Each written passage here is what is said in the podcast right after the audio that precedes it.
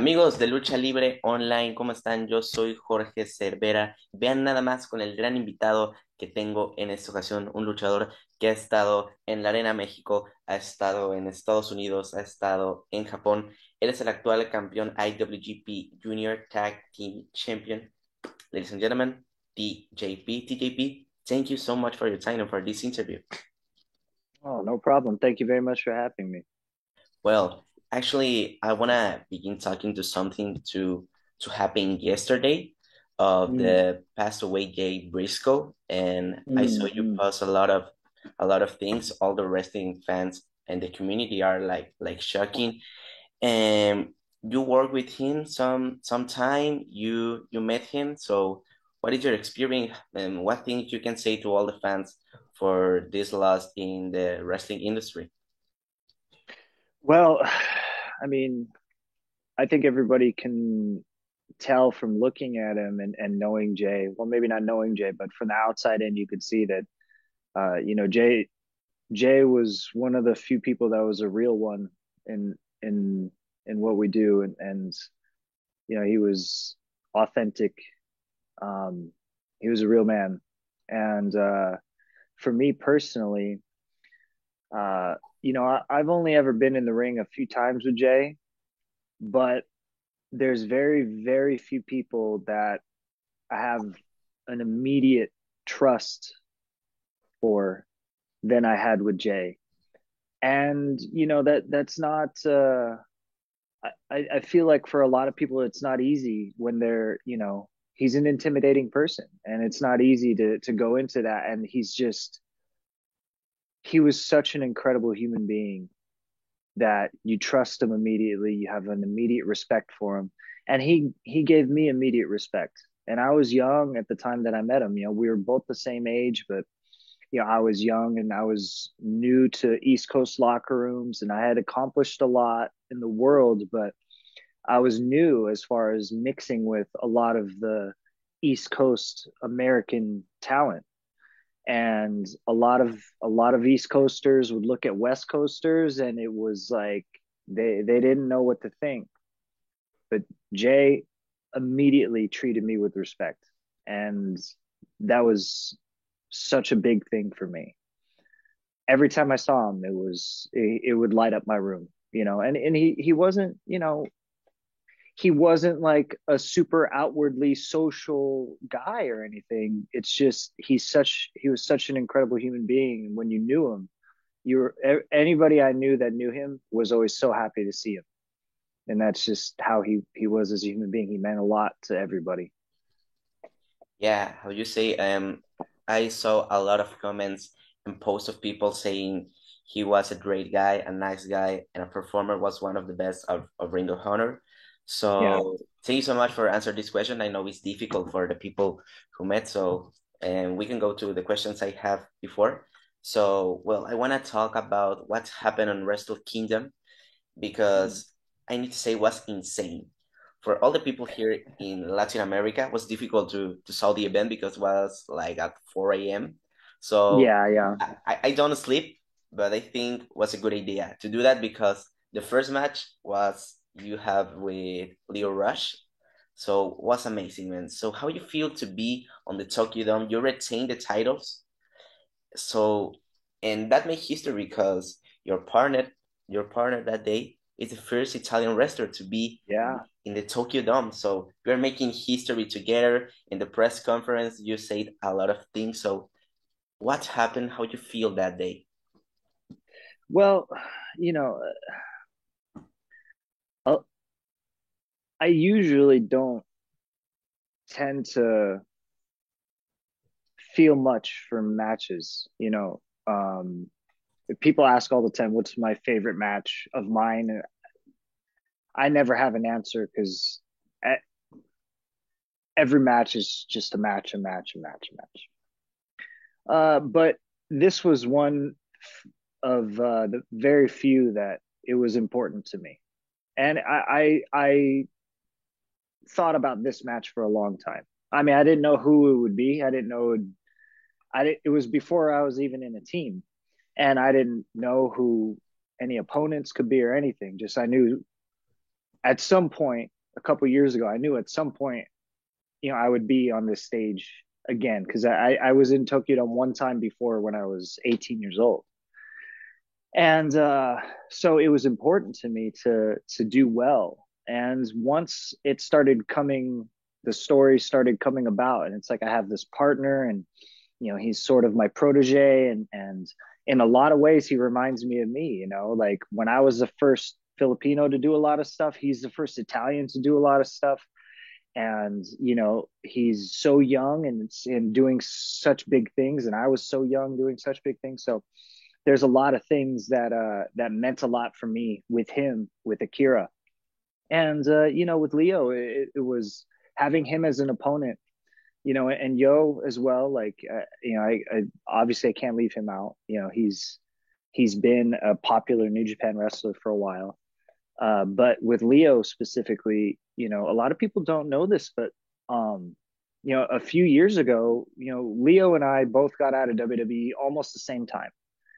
And after he he came out after me, and after he came out, you know, he reached out to me. He wanted to try and get into other places and and asked if I could help him out. And uh, you know, he asked about Impact and asked about New Japan, and and I immediately jumped on the the any opportunity I could to help him uh, move on to the next place.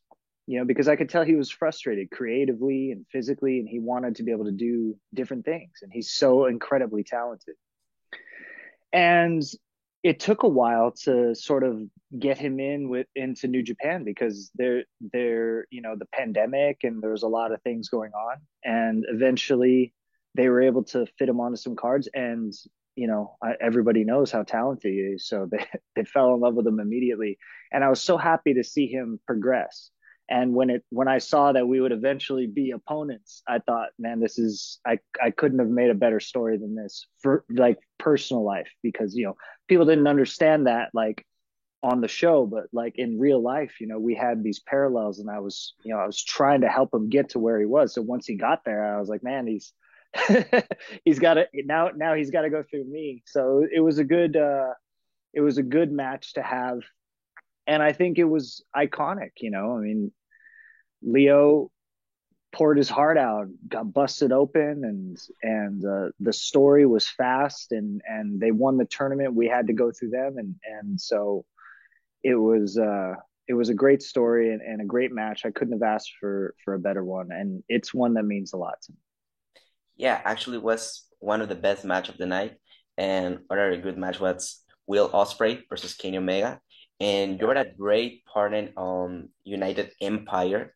I think you're a such important member of there. So how do you feel to to be on that stable, be around the world, be with Will Ospreay and other great wrestlers? So how do you feel to be part of that stable? I think is the most important stable on New Japan Pro Wrestling. So how do you feel in that moment of your career and being part of United Empire?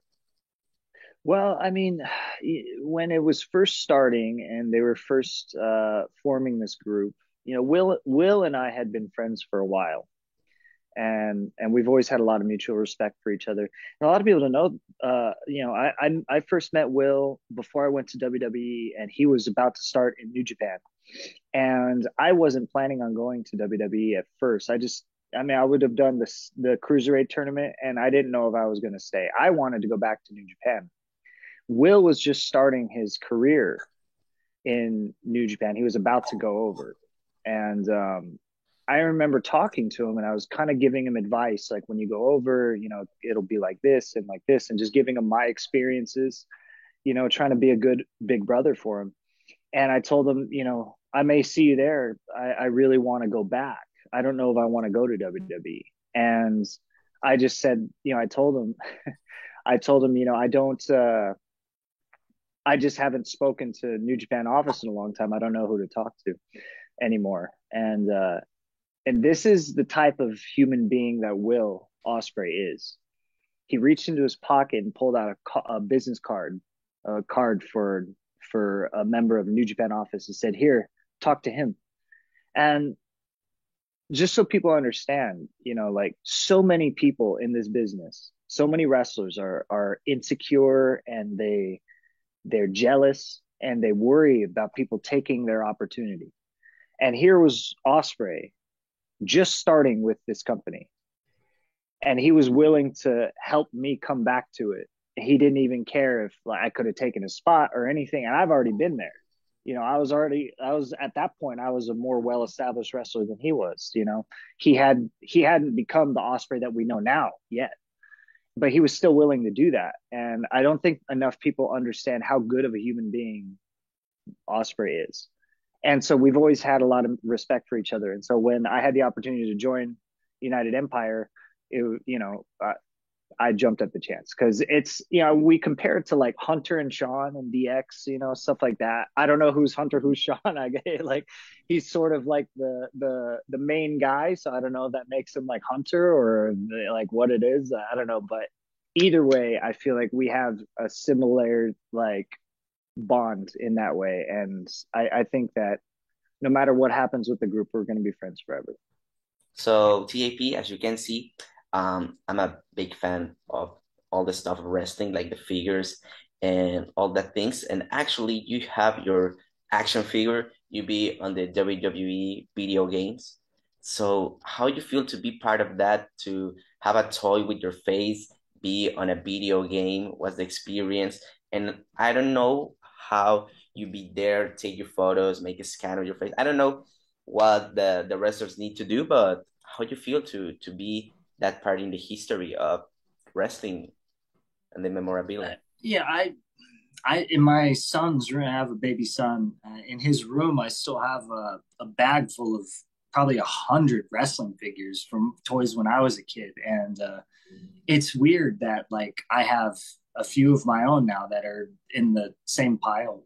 Um, you know, it, I think anybody around my age or like in this generation, if you're like, say, 25 to 45, somewhere in that age, like you grew up with like these toys and these video games in your life at some point, right? And I think it's, you know, for for so many of us, it's a dream come true. Obviously, for me, it's a dream come true. Um, and to be in the video game, especially because coming into WWE, like I was like the video game character. So like to be in the video game was pretty cool. Um, and it, you know, it, it, to this day, it's still really cool to be on that and to be on baseball cards and things like that. Um, yeah, the process is fun. You know, you, you sit in this, it's like a tanning booth and with a bunch of light bulbs and they take all these pictures of you from different angles and then scan you and then put you in the you know for the figure or for the video game. Um, so it's it's a pretty cool process. Yeah, I think so because you go to a Walmart to a Target and you are there. So it's so awesome. All the wrestling fans can have your figure, right? Yeah. Yeah. And well, I want to talk about the day I I met you. I saw you the first time live was um Pomona and XPW. Yeah. So what is the feeling to be one day on the Tokyo Dome with thousands and thousands of people, and the other day being on an XPW show with um, 400 people, something like that, like a little arena. And I think it's so different. You feel the same, the nerves are the same. So, um, what you prefer, or you take the same all the opportunities? Yeah, I'm, you know, total mismo. it, it, everything is the same for me. I, I, don't really get I don't get nervous for for shows or for matches like Tokyo Dome, anything at Staples Center. I don't I don't get nerves for that. Um, so it's not really a, a, thing about nerves or anything like that. But um, you know, some a lot of people know that you know previous in my career I was homeless, and I wasn't homeless in the beginning. So that's a mistake people make. They do, that's what they get wrong. They don't understand. I wasn't homeless as a trainee. I was homeless as a successful wrestler. So I was a trainee. I wrestled then for 10 years. I went to Consejo. I went to New Japan. I went to AAA. I went to, you know, TNA, Ring of Honor, all these places, and Tokyo Dome, everything, Arena Mexico, um, Auditorio Tijuana, all of it. And I was successful. Then I was homeless. So I was homeless after all that. And when I was homeless, I had to wrestle and I had to start all over. I was wrestling in these small bars and and uh, places in front of like eight people, you know, and they weren't even watching. They're just at the bar watching, you know, baseball or football or something. And they turn their back to the ring. And I was only making like 10 $15 just so I could eat. You know, I was it was the the very bottom starting all over again. So, you know, there was a period of time I went from, you know, pay-per-view and Tokyo Dome and Hall Arena Mexico to that.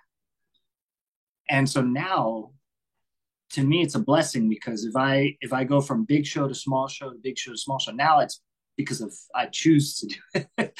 so before I had to do it, so that was bad. But now I choose to do it, and I don't want to compare, you know, XPW or anything to like to like a bottom show because that's not the case. Everybody has a great show. Uh, but whenever I change the size or anything like that, nothing changes. And to be honest, I'm happy all the time because there was a period of time where I was in the worst shows possible, and I had to do that to survive. So if now, if it doesn't matter what show I'm on, I'm happy because I do it by choice. You know. Yeah. So as a fan, I can only say like congratulations for that because I think it's a lot of years in your career to be where you are right now. So what you can say to all the wrestling fans and the people who want to be on the industry, like a wrestler, like a ring announcer, like interviewer, what you can say to all the fans and the people who want to be on the business on the wrestling? Uh, that want to be in wrestling? Yeah.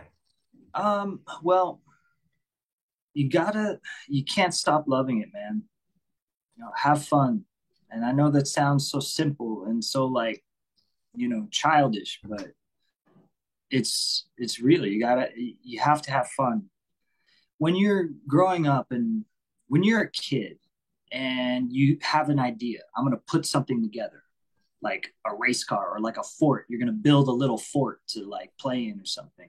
Once you get your mind on it and you you you really want to do it, you, you're excited, you have fun. You you'll spend all day building this thing, and you'll try to like protect it overnight. You'll tell your parents or whoever, "Don't touch this. I, I'm working on this," you know. And then the next day, you spend all day doing it. You forget to eat. You forget to go to sleep. Like you, you're just working on this stuff, right?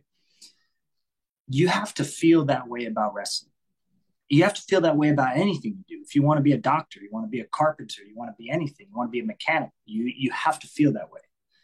The moment you stop feeling that way, what happens when you're a kid? You stop feeling that way. Ah, fuck this thing. I'm, I'm done with it. I don't want to build this thing anymore. So then that's what's going to happen when you're an adult too. It doesn't change, you know. So you gotta, you have to love it, and you have to have fun doing it and you know that's one of the reasons why I don't get yeah I don't get nervous. I mean I don't get nervous about things anyway, but I don't get nervous about or anxious about wrestling because it's just having fun every day. It's just it's just another day. That's it. But I enjoy it. If you don't enjoy it, you're not going to do it, you know, the way you need to. So have fun. Okay, perfect, TJP. So thank you so much for this interview. I really appreciate your time and the opportunity to make again this interview. I hope see you soon on California. So something you want to say to all the fans, an announcement, or something you want to say to all the fans of Lucha Libre Online? Uh, I'm, muchas gracias. Uh, thank you for watching. And um, you know, if if if you didn't care, then there would be no reason for me to exist. so thank you very much, and uh, hopefully, um, you know, I uh, I'll be able to mix more. I've been basically only in Japan this whole year, so uh, hopefully I'll be able to mix some other places into my schedule coming up. I really want to get back over for Consejo, and and um, we're working on trying to find uh, some time on the schedule for me to go back to Arena Mexico and Coliseo, you know, for all of my Mexican fans and uh, you know uh, Akira wants to come to the United States, so we're going to try to put together shows for the United States, and and you know hopefully wherever you are and wherever you're watching, we'll see you there. So thank you. No, thanks to you, TJP, for your time. So, gente, muchísimas gracias por haber visto esta entrevista. Yo soy Jorge Cervera y les mando un saludo y sigan viendo Lucha Libre Online. Bye y se me cuidan.